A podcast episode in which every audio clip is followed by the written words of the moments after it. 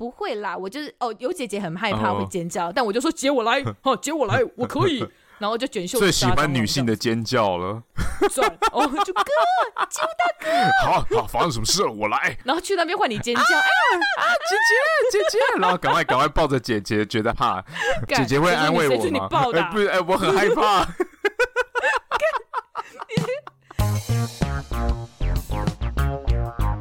上班这么累，下班喝一杯。欢迎大家收听三十后派对，耶！Hello，大家好，我是西卡。大家好，我是 Ben。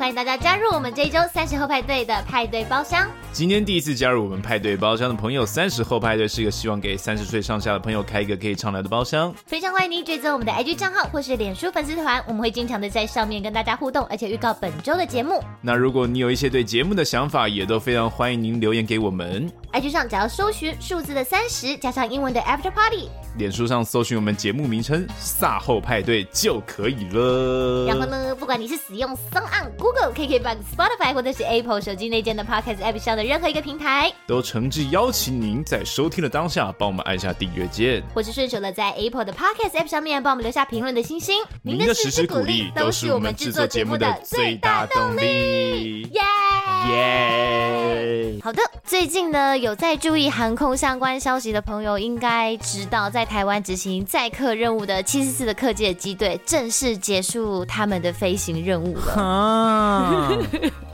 对，那国内呢，其实有在使用七十四这一款客机的国际航空公司呢，是中华航空公司。OK，China Airline 啊。长荣还有吗？长荣好像都退光嘞，只剩下都都也都退伍了。对，对对只剩下华航的部分还有一些四百在飞，但客机今年真的就正式退休了。之后就是只有货机，但货机应该也待不久了。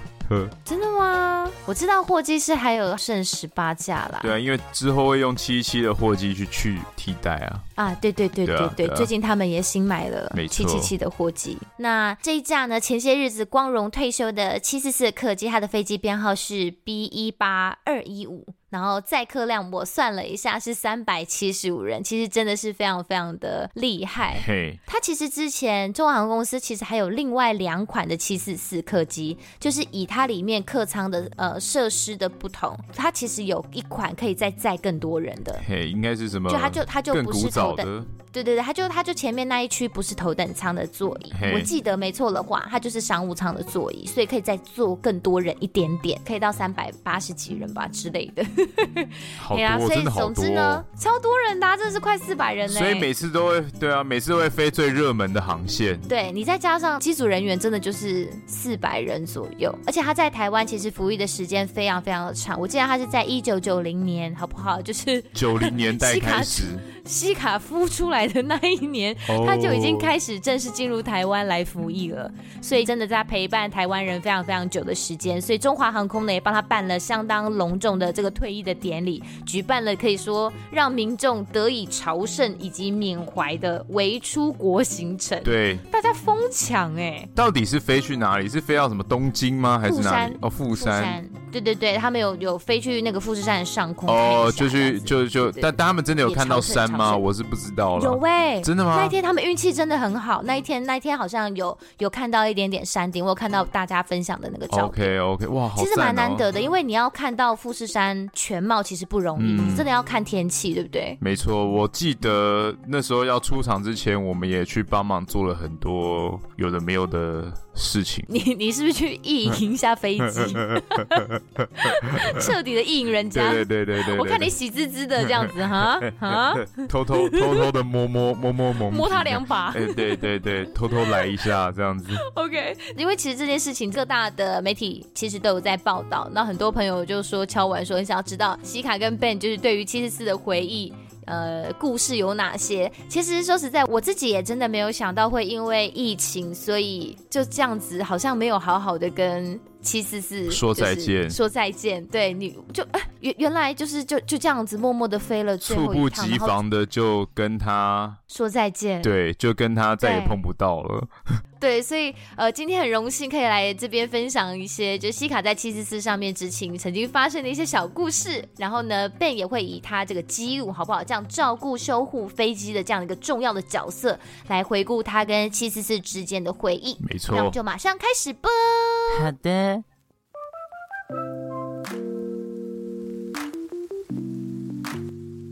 OK，那首先呢，如果不是这么熟悉波音七四四的，就是七四七四百啦，我们简称七四四的这一款飞机的朋友，它又称之为这个巨无霸客机，所谓的 Jumbo 对 Jumbo Jet，哦，是由这个美国波音民航机集团来制造的，而且它也是世界上第一款生产出来的广体民航机，非常。非常的大，很大，超大。在三八零出现之前，它是最大的客机。对，它真的是称霸世界的，就是广体客机载客量的记录，大概有快，好像快四十年，我记得应该三十七年左右，其实很强哎、欸。波音也曾经是这样子的风风火火啦。你你什么意思？你现在是觉得他是怎么样？有在走下坡的意思？最近因为七三八的七三七的事情，让他有点下坡了，这样子。前一阵子我也是，对啊，就是那件那那那一款客机，哎呀，就是哎呀，有有一些有一些小 trouble。对，那其实是呢，它的翼展哦，真的要要怎么来形容它的呃？庞大呢，就是它的飞机翼展是比莱特兄弟的第一次飞行的距离还要长的，所以你真的知道那个距离其实这样子，哇，真的是整架飞机 像它这样子转进来。莱特兄弟第一次飞行的距离大概只有几公尺而已。对啊，我记得好像三十七公尺左右吧。OK OK，不管怎么，不管现在现代不管什么样的飞机都能飞得比莱特兄弟还要远。不是，他不是讲飞机的飞行距离，是飞机的翼展。哦，翼展，翼展。OK OK，翅膀伸出来的距离。呃，翅膀的长度，翅膀长度。对，翅膀长度，对。对对对，翅膀长度是非常非常长的。可以显见这架飞机是真的非常非常的巨大。那七四七呢，这一款机型，刚刚有讲，它是一九九零年在台湾开始服役，可是它其实在一九七零年就加入天空，投入载客的服务了。嗯、相信一九七零这个年份，应该是比很多我们的听众朋友都还要早出生吧。一九七零哎，一九七零年代很屌，一九七零年代越越战还没打完呢，就 真的会有老兵，老兵，对，真的会有老兵，我跟你讲。对，那刚刚其实有讲到，在二零零七年的 A 三八零投入服务之前，其实才正式的去打破波音七四七保持了三十七年后全世界载客量最高的一个飞机的记录，所以非常的厉害。那再来简单的描述一下七四四的外外形好了，基本上它其实是非常少见的双层。客舱的机型的飞机，对不对？是，就是基本上现在世界上比大家比较常、大家比较知为人所知的，呃，双层客舱的机型，应该就是 A 三八零了吧？对，但我也没有去过 A 三八零看过，我但我听我朋友说 A 三八零是蛮酷的啦，只是说空服员服务起来好像比较辛苦，蛮辛苦的，对不对？对，对，因为它是其实是它是双层客舱机型的飞机，所以飞机里面呢，它是有楼梯让坐在上层的旅客走上去的。对，而且除了楼梯之外，它有一个东西很特别，它是有小电梯。对，它有小电梯，它的 update 的厨房有一个小电梯。对，那个小电梯会连到呃，就是下面的那个主主客舱，我们所谓的 main deck 的的呃中间的那个小厨房。对，那为什么要那个？一楼到二楼。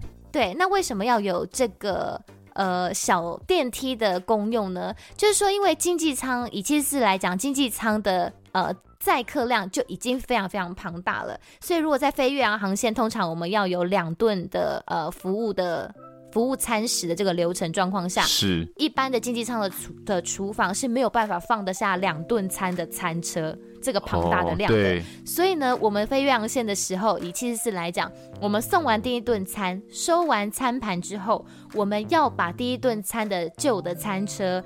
推推推，从后面的经济舱的厨房推推推推到商务舱的那个有小电梯的那个厨房，然后呢，在那边开始打电话通知楼上的组员说：“姐姐，我们要换餐喽。”然后姐姐呢就会对姐姐就会按电梯把呃放在二楼的经济舱的客人的第二顿餐的餐车，然后搭小电梯运下来之后，我们把旧的。呃运上去，就是这样一车换一车，一车换一车这样再换，对，然后就会进行一个在课堂你就看到。呃，空服员推着餐车，然后这样很像在绕圈圈一样，一台接一台车，一台接一台车在换，蛮有趣的啦。对，你知道那时候我刚开始做线上的工作的时候，我在做四百，我根本就不知道有小电梯这件事情，事是一直在做，做到最后有一天他的那个 camping logbook 写说就是什么电电电梯有什么坏掉，我想说电梯哪里有电梯？这架飞机哪里有电梯？我一直找都找不到。后来就是客舱的班长说：“哦，你不知道厨房里面有个小电梯吗？”然后就把那个门打开，哇，真的是电梯耶！然后就头探进去，这 样就把头探进去修，很酷吧？对，很酷。我想说，哦，原来真的有电梯耶！对，就是蛮蛮意外的，真的，对，然后对，真的很酷。然后再就是因为这是少数的双层客机嘛，对，所以平常我们在机务在做这个维护或者在做 routine job car，就是 routine 的保养。工作的时候就会很麻烦哦，因为太高了，太高，超烦。就是每一次，每一次他只要到线上就说：“哎、欸，Captain 找你。”然后这时候你又刚好在加油，然后四百四百的客机加油是。它需要那个它的加油面板是在机翼，嗯，所以加油的时候你要坐油公司提供的升高车，站在机翼旁边看油量。对。然后这时候如果前舱告诉你有什么事，欸、对，这时候前舱如果叫你有什么事，你要赶快到前舱去的话，嗯、你要先从加油车上面爬下来，爬下来之后再爬空桥到第一层，第一层之后再爬一层上去，然后走很远的路才能到，才能到。驾驶舱，对，然后驾驶舱这时候可能跟你说：“哎，我刚刚看了什么东西，你可不可以再帮我看一下，在外面？” 然后这时候你可能又要再跑下来到地面上去看。你们不是有无线电可以通话吗？无线电没有办法叫到机长啊，没有办法叫到 pilot 啊。那你不是说有一个东西戴耳机是那个是在鼻轮那边是不是？对，那是鼻轮，那是耳机。哦，要要在那个位置。呃，机长才有办法跟你们讲到话。对，但是他不一定会用耳机，他可能就是想要当面跟我讲一些事情啊，所以你要上去跟他讲。有什么话需要当面说？是？因为有的东西他可能要指出给你看，他要叙述给你听。哦哦哦。对，没有办法直接用声音口传。对对对对对对，然后这时候你就爬上爬下，爬上爬上，然后夏天就一直流很多汗，就想说干干好热哦，干干干干又有事情要做了怎么办？然后哦，四百客机又很大，这样真的就是上冲下洗，上上下下。真的真的，你只有在那个四百克金能够上冲下洗。呃，七四四的驾驶舱的位置，它是在楼上那一层的最前端。它不是在 main deck，就不是在一楼，它是在二楼的前面。没错。所以你知道坐在那个驾驶舱，你会感觉到真的很高哎、欸。嘿，视野很好啊。对，就是哦哦，真的有一种哇哇，这个地方好开阔。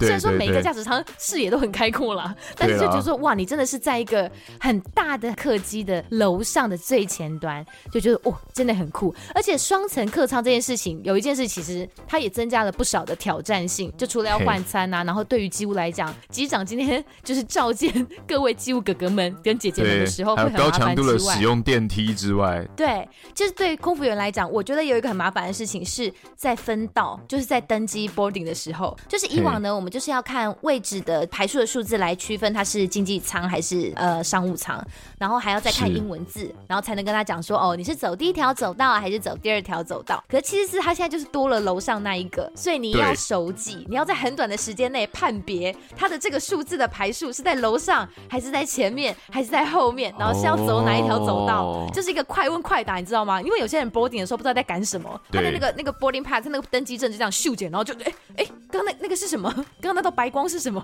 哦，oh, 你要练习速读的能力。对对对对，然后就很难看。有时候有些人又会很喜欢夹在护照里面，然后你就一直看不到他坐在哪里。我说到底 有什么好不让别人知道你坐在哪里的？好，总之呢，就是你要很瞬间的看他到底坐在哪里，然后你也不能讲错，你总不能说人家明明坐楼上。然后你叫他往前走或往后走，你要再去把他拉回来，就有点困难，你懂吗？哎、欸，对，尤其是在 boarding 的时候，有时候像我们机务大哥，今天如果是很后面需要做一些什么维修，维修到一半开始 boarding 了，我们就很痛苦了。你就是当你在最机尾的部分，长长然后在 boarding 的时刻，嗯、那个就是最远的距离，我完全没有办法走到出口。就是你知道出口在哪里，但你永远到不了呢。对，因为这两排道路充满了人，你根本过不去。没错，就是本来那个 boarding 的时候状况就非常的棘手啦，就非常忙碌，然后客人又很多，你要想你要帮快将近四百人的人次来分到，其实说实在，我觉得对分道组员来讲，其实也蛮辛苦的，所以我们可能会到大概两个人、两三个人来帮忙分到这样子，然后考验你的反应能力就对了啦。对，我觉得就蛮有趣的，蛮有趣的。对，那刚刚我们说其实是它有两层楼，而且它是现在已经蛮少见有四具引擎的客机，对，所以。它的外，它应该说它的飞机的外形识别度算是相对来讲蛮高的，就很很多人可能会，哎，为什么你们都认得出来这个是呃 A 三二零、A 三三零什么之类的？嗯，A 三五零跟三三零差别在哪里？有些人可能会一开始看还看不太出来，可是基本上你对于呃空中女王七四四它的外形，其实对一般人来讲都蛮能够瞬间就认得出来。哦，这台应该就是七四四，因为它长得特别。而且七四四最特别的就是它二楼。连接到机身的那一条线其实很美，oh. 大家都很喜欢的是，就从侧面看的那那，那个部分 okay. 对，那个那个 curve，那个 curve，那个 curve 是很很漂亮的。然后在这边跟大家分享一个小知识，就四百的客机跟四百的货机，他们二楼的长度是不一样的。欸、为什么？对，因为四百的客机它有稍微它的二楼是比较长的，因为它有载客。但四百的货机二楼没有那么长，就不需要那么长了。对对对，所以你仔细比较两架飞机的话，他、嗯、们的二楼的长度是不一样的。他们那个头的那个长度是不一样的，突突的那一块是不是？真假？对对对好好好，对对对，下次有机会大家可以仔细去观察一下。嗯，嗯，嗯，好哦，对对对对，酷酷酷。那再跟大家分享一下最近退休的那一架客机，它其实很特别的是，它是最后一架波音生产的七四四客机。哦，真的哦。对，它是最后一架，然后是在二零零五年的四月交给中华航空。哦，那真的算是最后一架，哎，真的是很特别，很赞呢、嗯。其实他的退休真的有蛮划时代的一个意义啦，所以也可以想见为什么大家会这么的珍视这一次的微旅行的机会，这样子。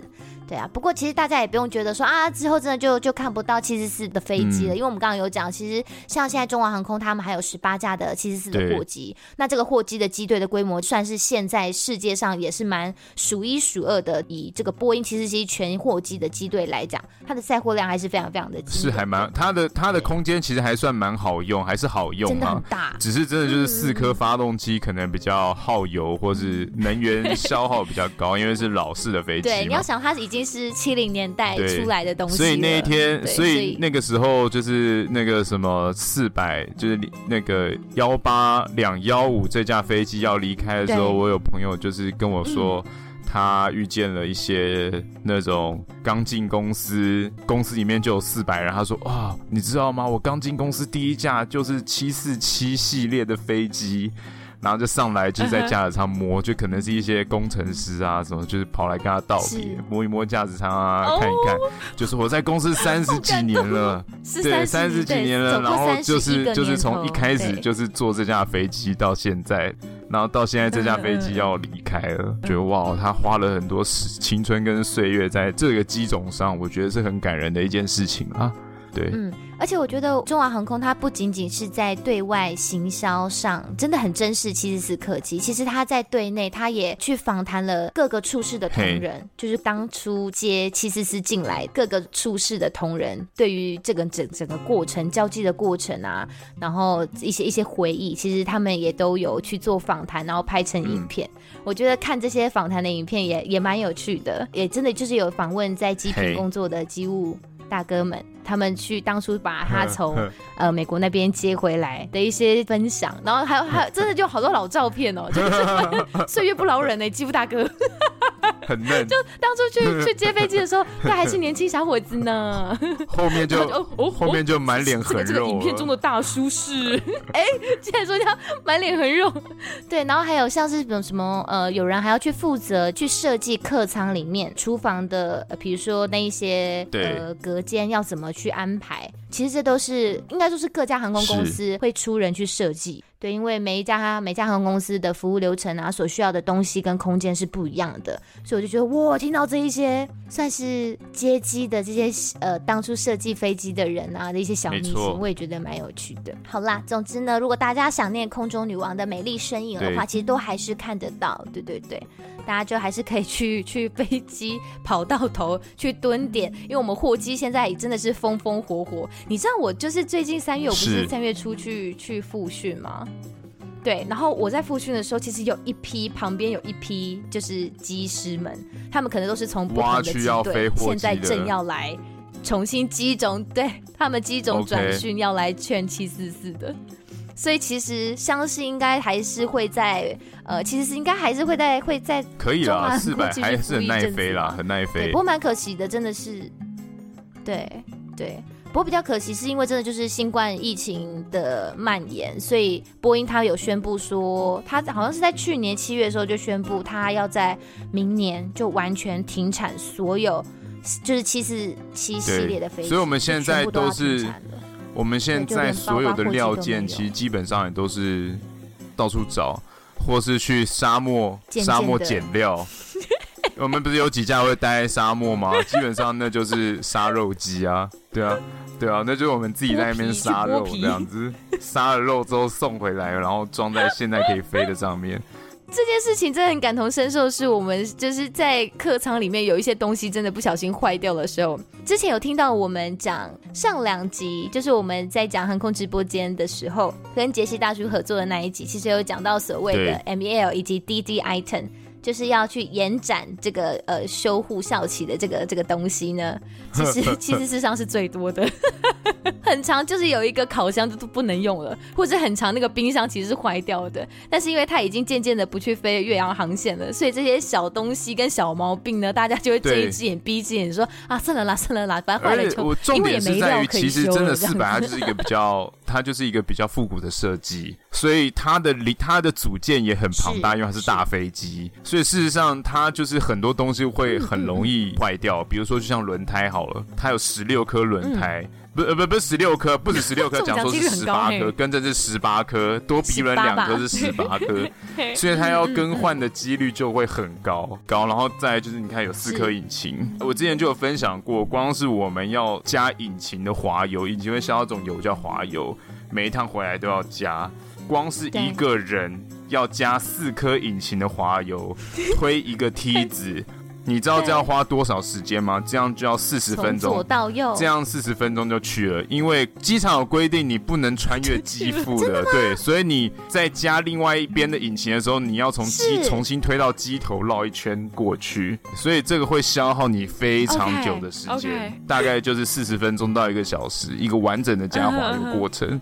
OK。每一具引擎的滑油大概几公升？它是看它的公身是那个垮脱。哦，对对对对对，它我不知道我忘记它几几垮脱，但是对对对，我不我忘记它几垮脱，但是它它是一定要加到某一个量，对，它旁边会有一个指示度，就是它有一个它有一个不透明，应该说有个透明玻璃。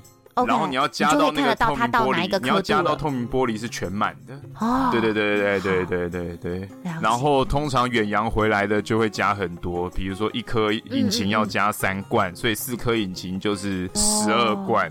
哦但是你不可能带这么多罐在身上，哦、所以你要有没有加完之后就啊又不够，我要再去车上拿一点，然后再推推推那梯子过去，所以这个加超久，真的加超久。烦不烦啊？为什么不是不是你们梯子旁边不能放一个就是小小的 compartment 可以装一些东西的袋子吗？有啊，后来我们都会装一个，后来就是公司很贴心的帮我们梯架旁边设计了一个小篮子可以装，啊、但那个小篮子顶多就装八罐。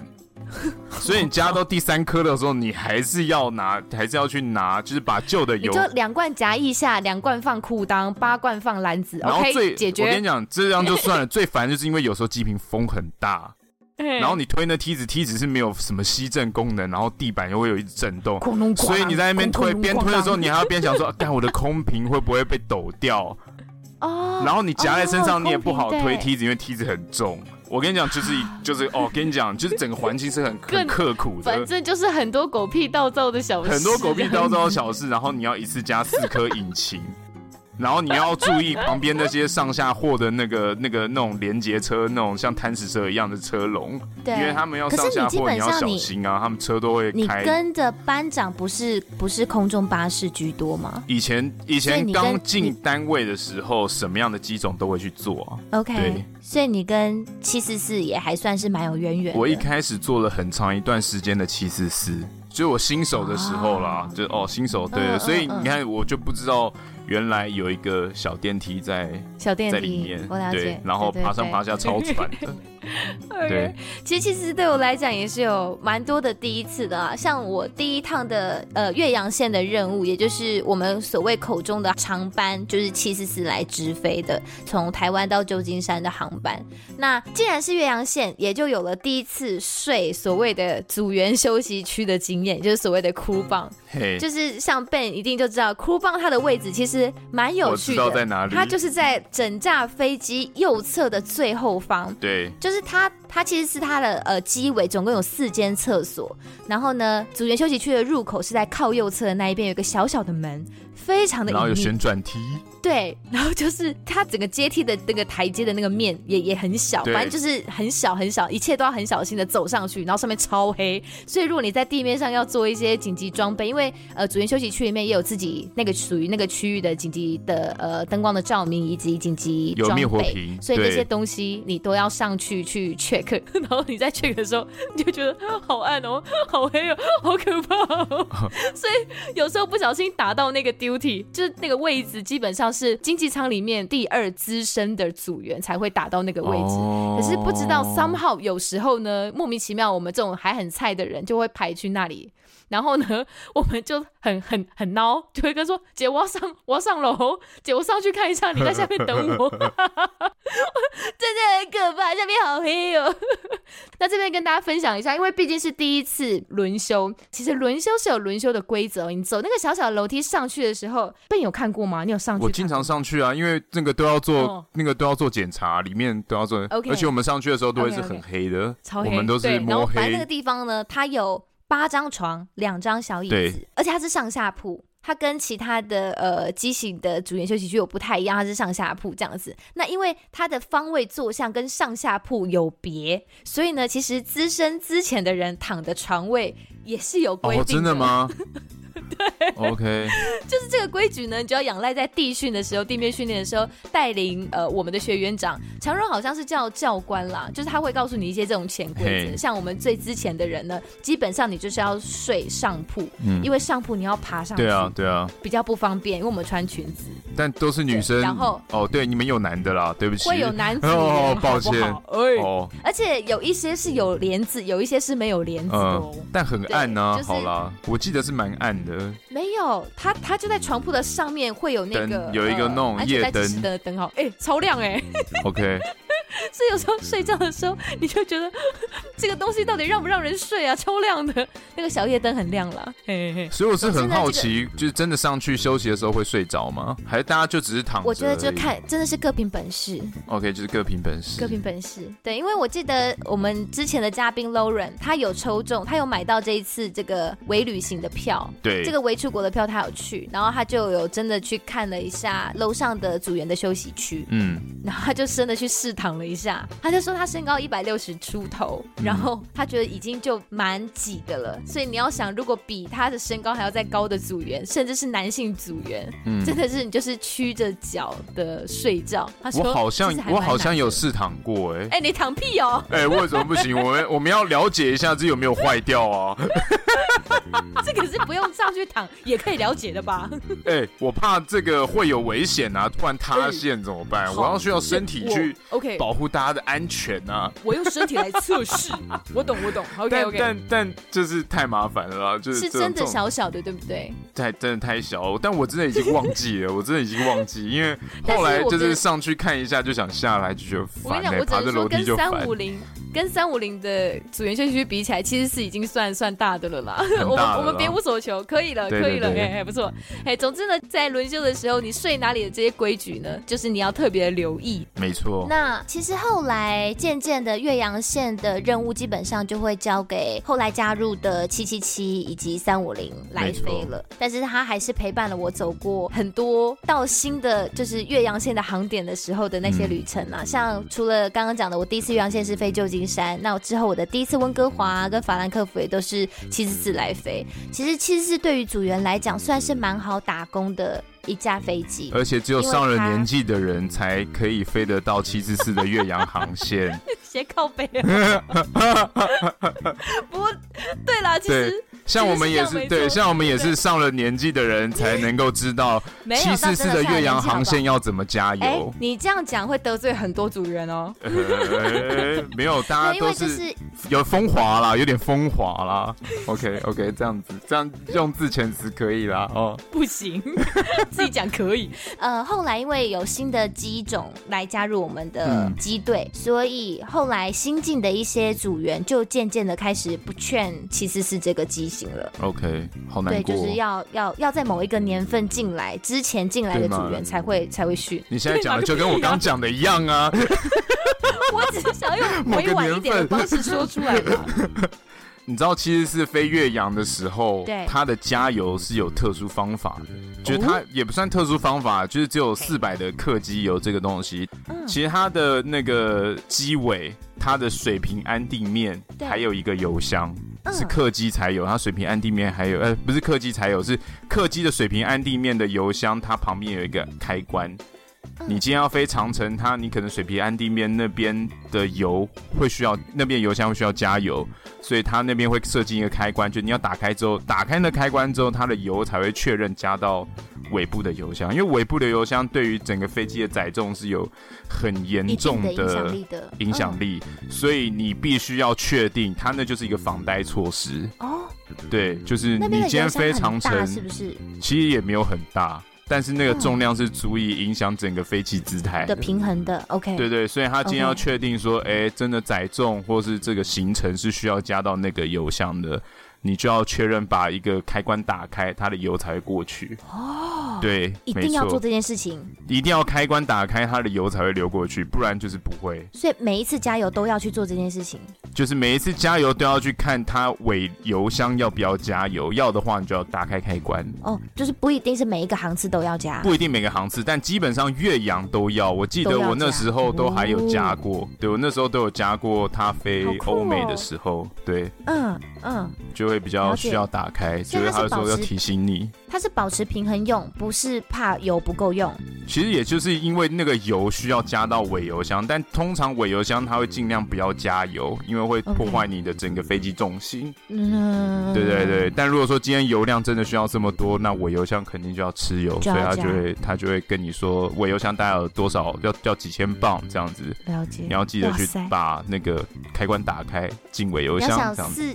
四具引擎飞越洋线，不知道要真的是要烧掉几万磅的油，真的是非常非常可怕。哎、欸，那时候都加到三十几万呢、欸。所以我可以理解为什么，当当然因为七四四它出来的年代真的是比较早期了。啊、那渐渐的，因为在飞机设计，比如说你航材持续在研发精进，然后你引擎效能持续优化，有了七七七跟三五零等等之类的，所以可能渐渐的更加的省油跟环保，就真的差很多，不用再加这么多磅的油了。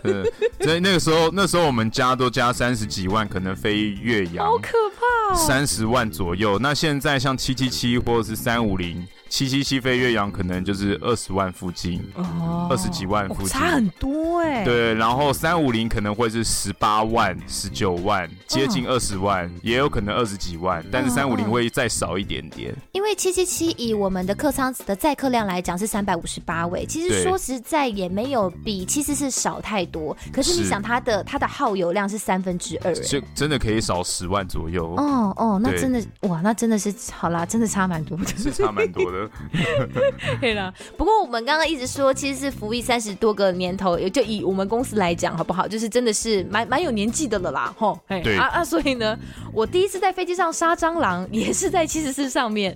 嘿，一定要杀的啦！你们有在飞机上遇过蟑螂吗？好，哎，我好像有看过。你有看过？对，是在七十四上面吗？三三零多马多马会有啊，对啊，就是哪里都蟑螂，就是什么地方都会有啊。对，我想要讲的是，不是因为飞机有年纪才有蟑螂哦，好不好？很多很新的飞机上也会有蟑螂。对啊，三五零也会有蟑螂啊！蟑螂？开什么玩笑？我跟你讲，三五零有某几架飞机上，哎，这可以讲吗？你就说有某几架可能比较多蟑螂，好，某几架，但现在都杀光了啦，好不好？而且现在比较少航班，就比较少一些食物。我想他们可能就没有饭吃之类的。而且你们只要只要讲说有蟑螂，我们就要请除虫公司来除虫。对对对，我们组员会发现有蟑螂，然后我们就一定也会写在那个小本本里面。然后写在小本本里面的时候，几乎大哥们说哦，感觉要请出从公司来了。对对对，然后他就会出从公司就会问说，现在这架飞机有工作吗？没有的话要除从，除从之后他就是。除完从舱门要关闭一段时间，嗯、就是你就尽量不要进去，这样。那赶紧 keep 来，得 keep 死啊，那只掉。对对对，要把它闷在里面，给他死，这样。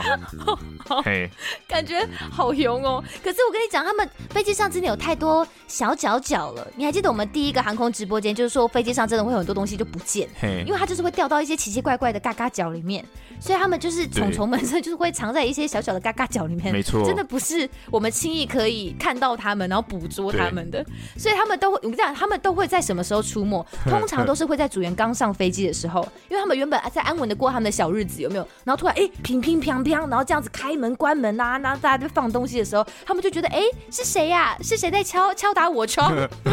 然后我们就探出头来说，啊，是谁？然后，哎，我们就发现他们了。所以通常就会在地面上准备工作的时候，先先发现一轮，不会啦，我就是哦，有姐姐很害怕会尖叫，但我就说姐我来，哦，接我来，我可以。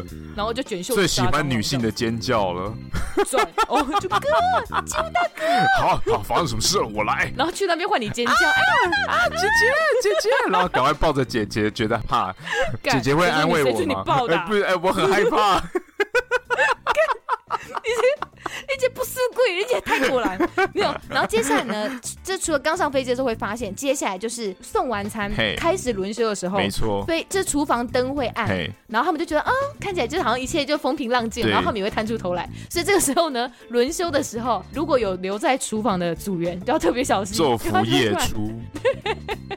他们这些宵小就会出来，很可怕哎，怕到都破音了。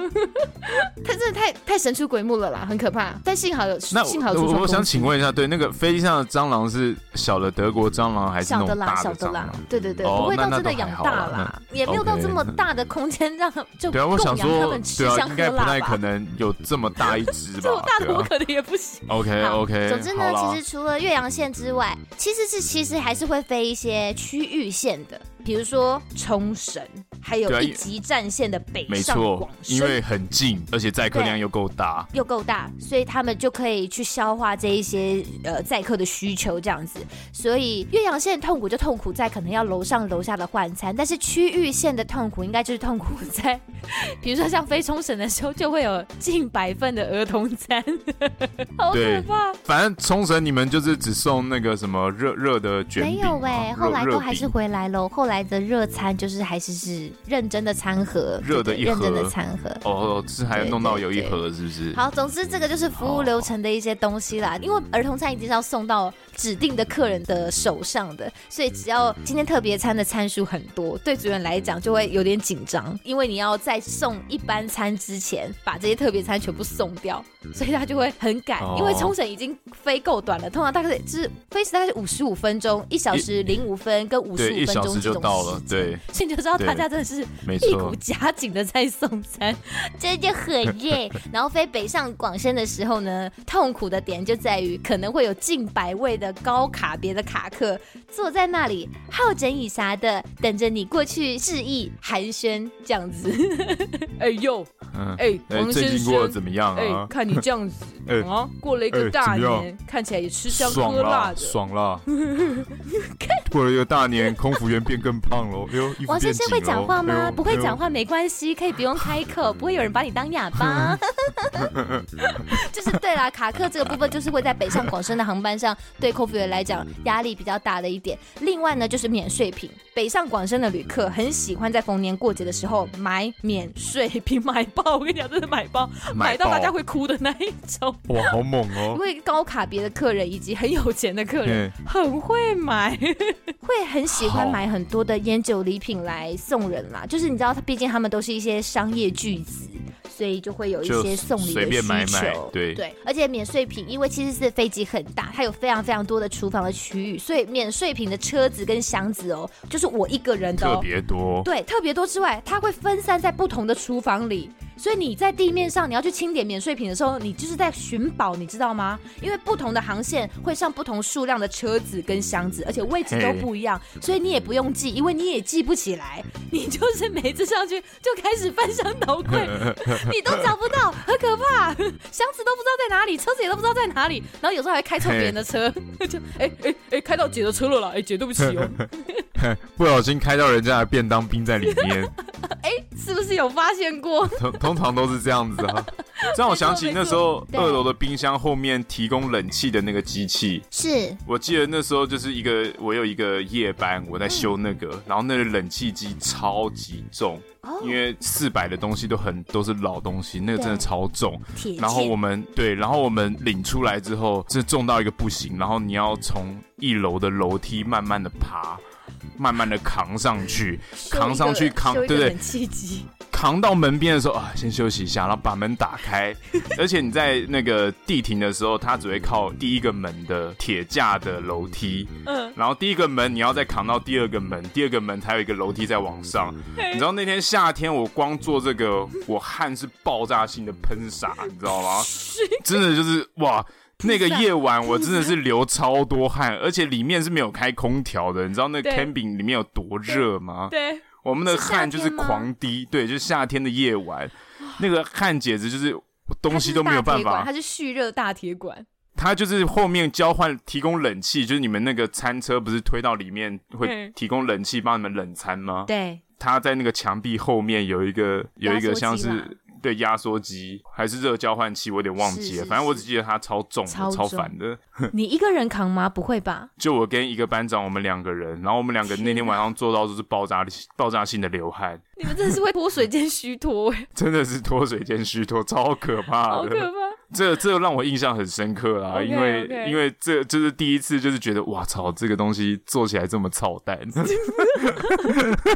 而且你之前你有你好像有说过，你曾经有随身带过灯泡上去，对不对？哦，oh, 对，对，因为呃，七四四的飞机的紧急逃生灯光，它还是用旧式的小灯泡。那其实这也是我第一次在飞机上做这装备检查的时候，第一次发现紧急的装备有问题，也是在七十四上发生的。那其实。说实在，它就是一个灯光，你其实换了灯泡就没事了。可是对于我们来讲，因为我们太习惯紧急装备不会有问题，因为这个不能有问题，所以呃，我们太习惯飞机上东西都是好的之后，我们牵涉到安全跟紧急装备的东西，只要有问题，我们就会小紧张一下，说：“哎哎，这个东西怎么怎么好像跟旁边那个长得不太一样？”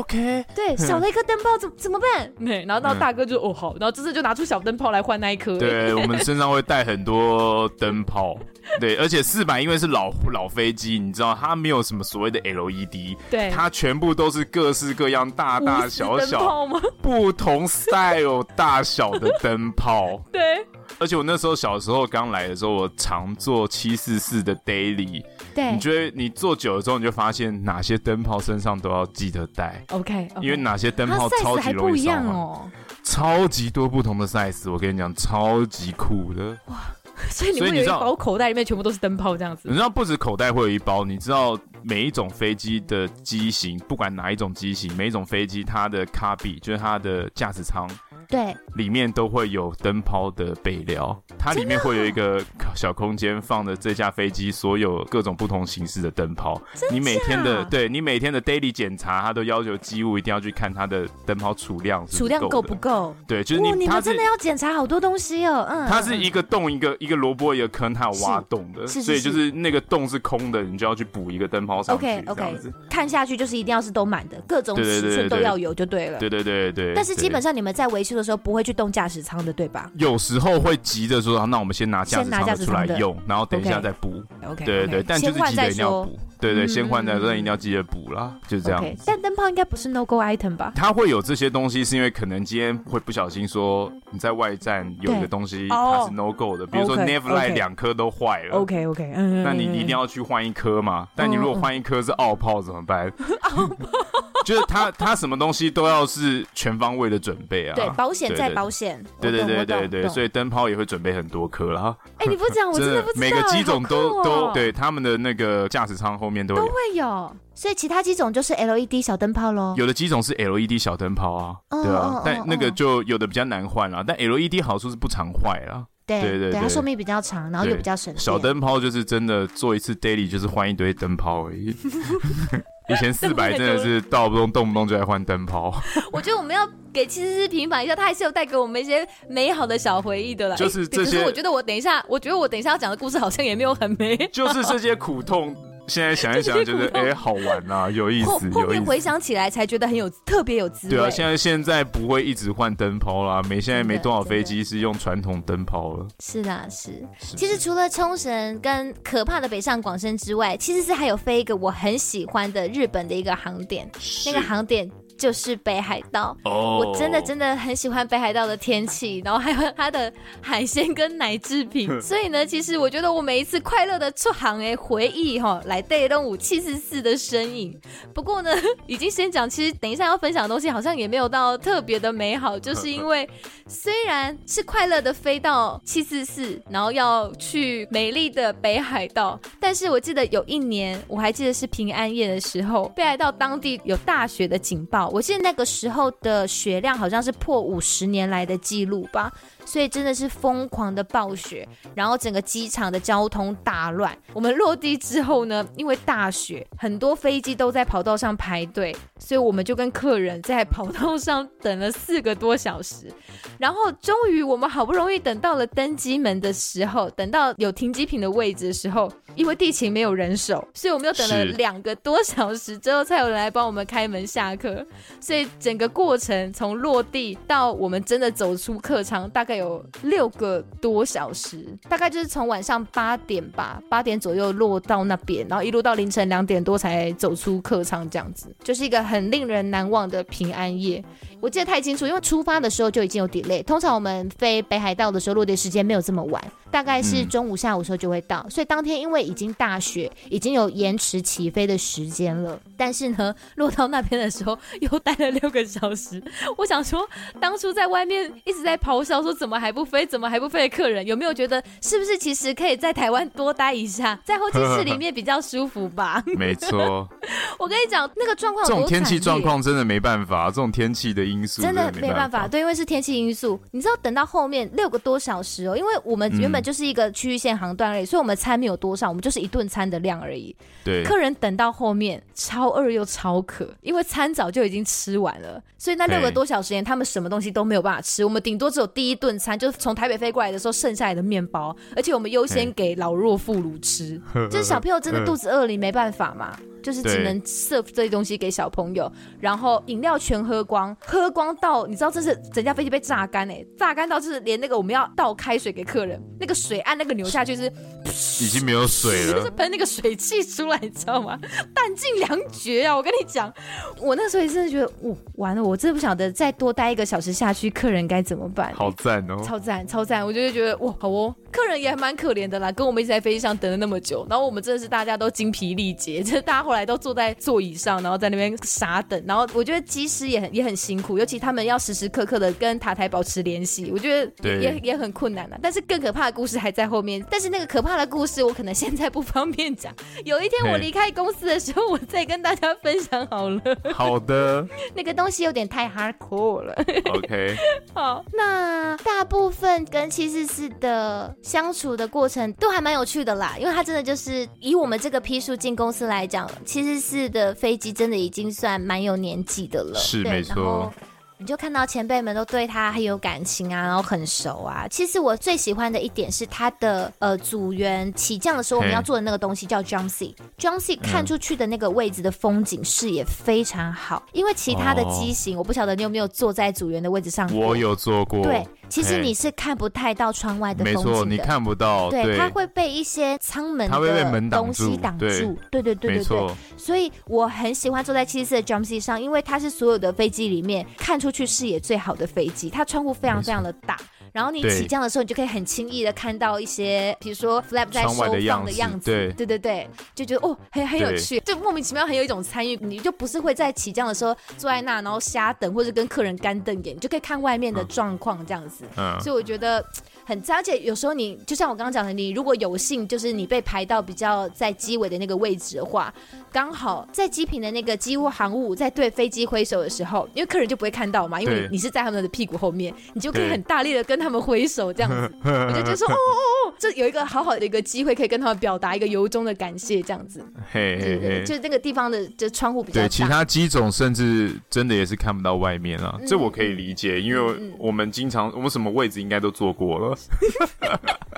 你你为什么要去坐啊？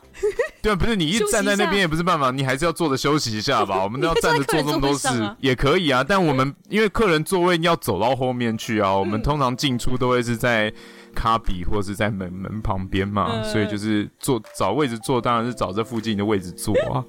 哦，对啊，不会特别走到后面去坐。觉得觉得组员的座椅坐起来，是不是有一种令人昏昏欲睡的魔力？喂，就是他就是提供你坐着，没有别的任何舒适程度在了。对啦，对，可是他就是提供你一个地方坐着而已。组员坐久了都会觉得说，嗯，不知道为什么在 crew 棒上面睡不着，可是坐在 drum seat 上面反而都特别好睡。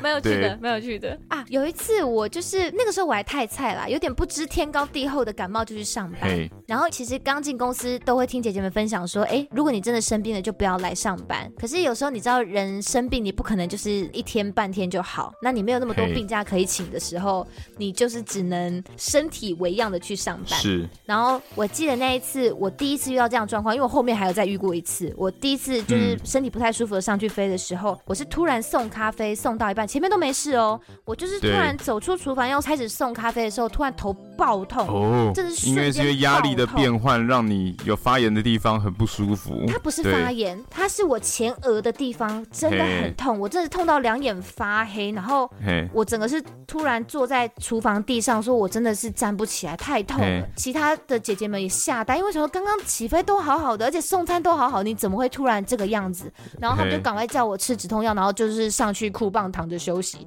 然后我那时候就觉得很耻辱，因为你还记得我那时候有讲到职场的神奇动物那一集，我不是有一个说有一个大哥起飞之后就上去库房里面休息嘛？我那时候就觉得说，干，大家会不会觉得我是那种人呢？但是我真的不是故意装逼，我真的前面都没事，我甚至突然很痛。结果我后来吃了止痛药之后，我上去躺着，突然某一刻的时候，我听到我的前额连同鼻子的这个地方发出了一个开水烧开的声音。嗯。这样的声音，你知道那是什么吗？嗯、我体内的压力在泄压。对啊，你就是体体液造成的压力太大，那个体液多可能是因为发炎的关系吧？我对，就是我可能有某个东西肿大，所以我建住了。我体内的压力是没有办法跟机舱的压力流通的，对对对，所以我体内压力很大的状况下，我整个头真的是快要爆掉。哎、欸，真的很痛哎、欸！那是我第一次真的被这种压力就是整到半死，因为之后还有一次，但那一次我就有。所以就是因为这样脸就变大了吗？靠背啊，就被撑大，你说被气体撑大这样子吗？我怎么样？我脸皮是气球吗？你真的，你真的很靠背哎、欸！好，哎，真的在提醒大家，感冒的时候不要硬要去搭飞机。如果是这种感冒，真的很容易耳膜积血跟积水。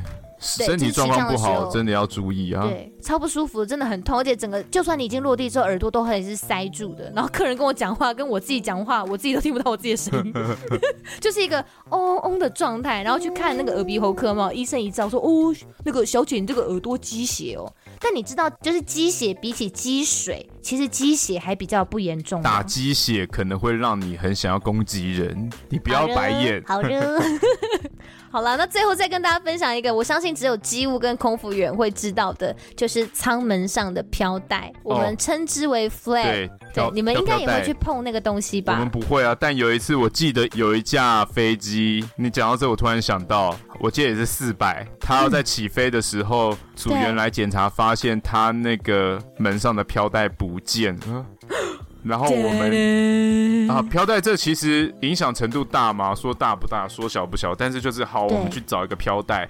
但你又不能随便找一个飘带，然后重点是这个飘带你又很难找到料号，对，你又找不到它的料号是什么？哦，那天真的超级的，急到飞机差点要 delay。我觉得我们先跟大家解释一下那个所谓的飘带到底是什么好了。那个 flag 呢，就是我们空服员在操作舱门之后，一个算是帮助我们确认舱门状态，而且也算是防止呃舱门状态不小心被搬动的一个防呆的装置。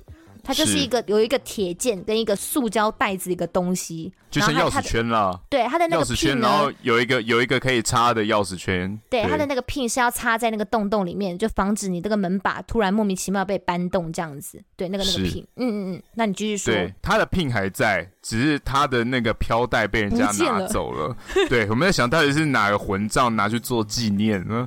好，这不重要。那就当丝巾啦，那就当丝巾。对，那那不重要，重点是我们找那个料号的话，他只会给你 pin。他不会给你飘带，所以我们要找飘带到底是什么键号，欸、我们才有办法去拿一个新的飘带。它不是像钥匙圈一样穿上去，对，那不是一组的。我真的是很惊讶，原来它不是一胚的。对，它不是一胚的。我们很多东西又不是一胚的，只有送来之后才发现啊，干，原来不是一胚的。哇，我傻爆眼哎！我以为会是就是铁剑加那个红色的东西耶。对对对，它不会是一胚的，有时候就是会这样子。然后你会到现场东西送来才知道，干，又要再叫一次。完全不是一样的东西。好，然后那天我记得我在对讲机上面还蛮骚的，嗯，大家都有来帮我。对，最后我们 flag 不见了啦。对，这明明就是一件小事，但你在前线就会变成一件很骚的大事。我懂，我懂。因为组员会因为这件事情，他不愿意签放或者不愿意飞，因为对他来说，可能这件这个飘带是很重要的。是是是。所以我记得我们最后好像就是去拆一架飞机的飘带，先过来顶着用。